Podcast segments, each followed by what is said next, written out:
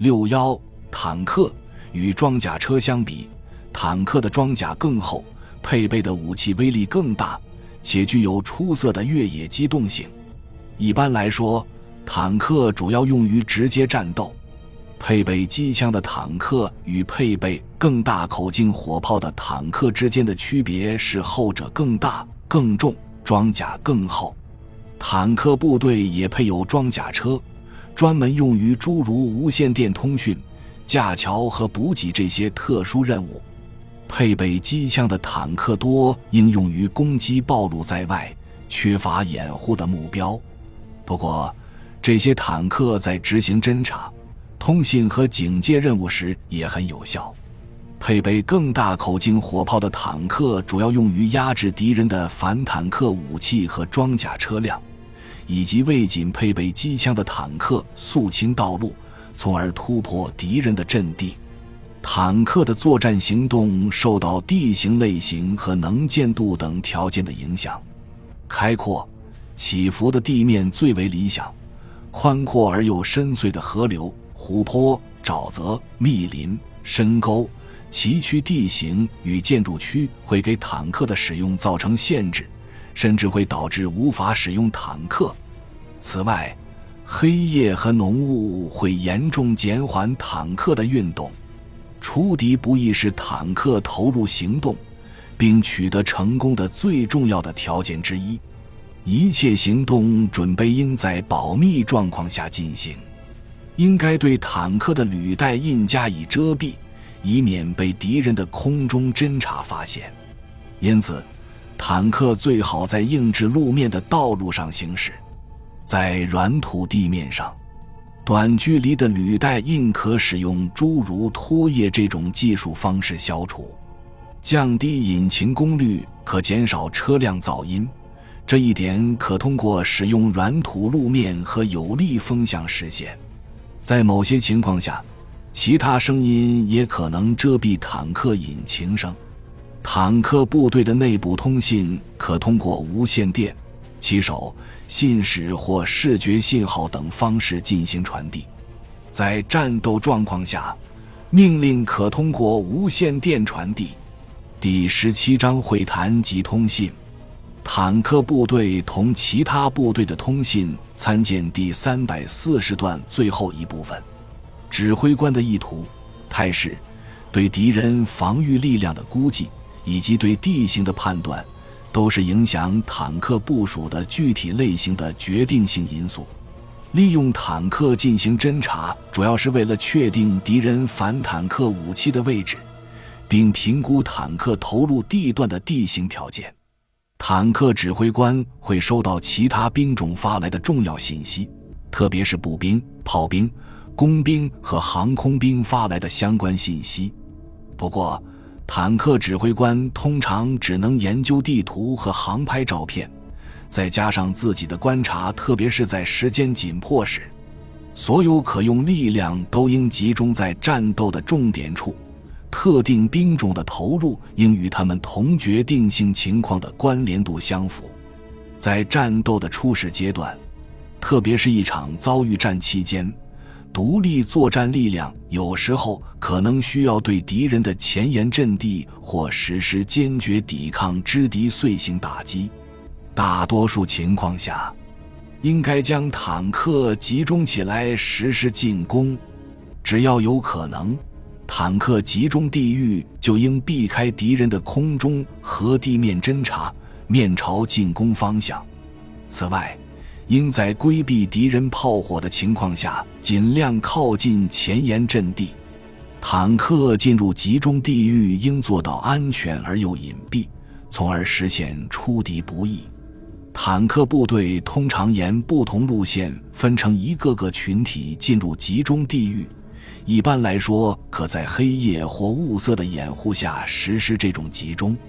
坦克部队指挥官下达的进攻令应指明任务，以及时间、方向和目标的详细情况。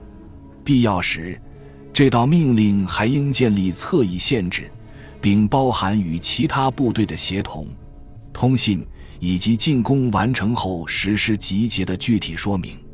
坦克部队以纵深梯次配置队形实施进攻，他们应根据地形条件所允许的最大速度向目标进攻，并根据态势的发展，加强先前力量，迅速粉碎抵抗并发展胜利。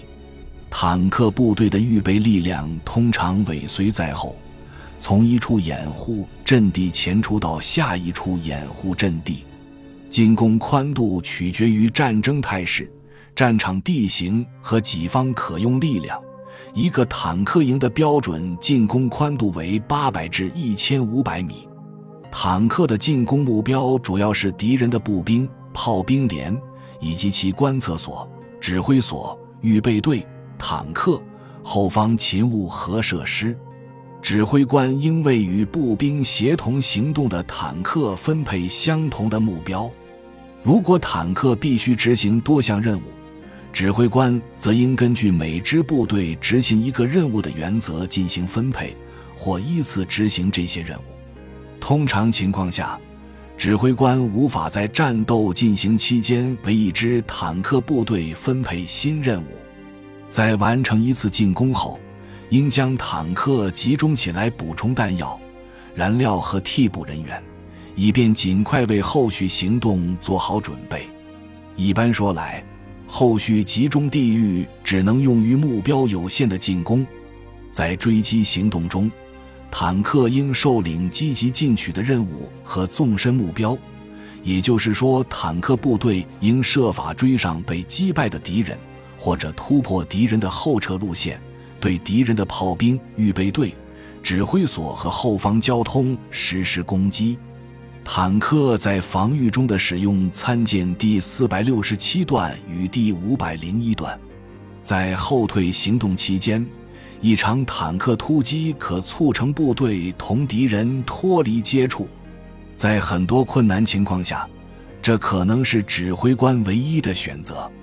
利用坦克部队对实施追击，并以迫近之敌反复展开进攻，可减缓对方的追击速度，并迫使他们谨慎前行。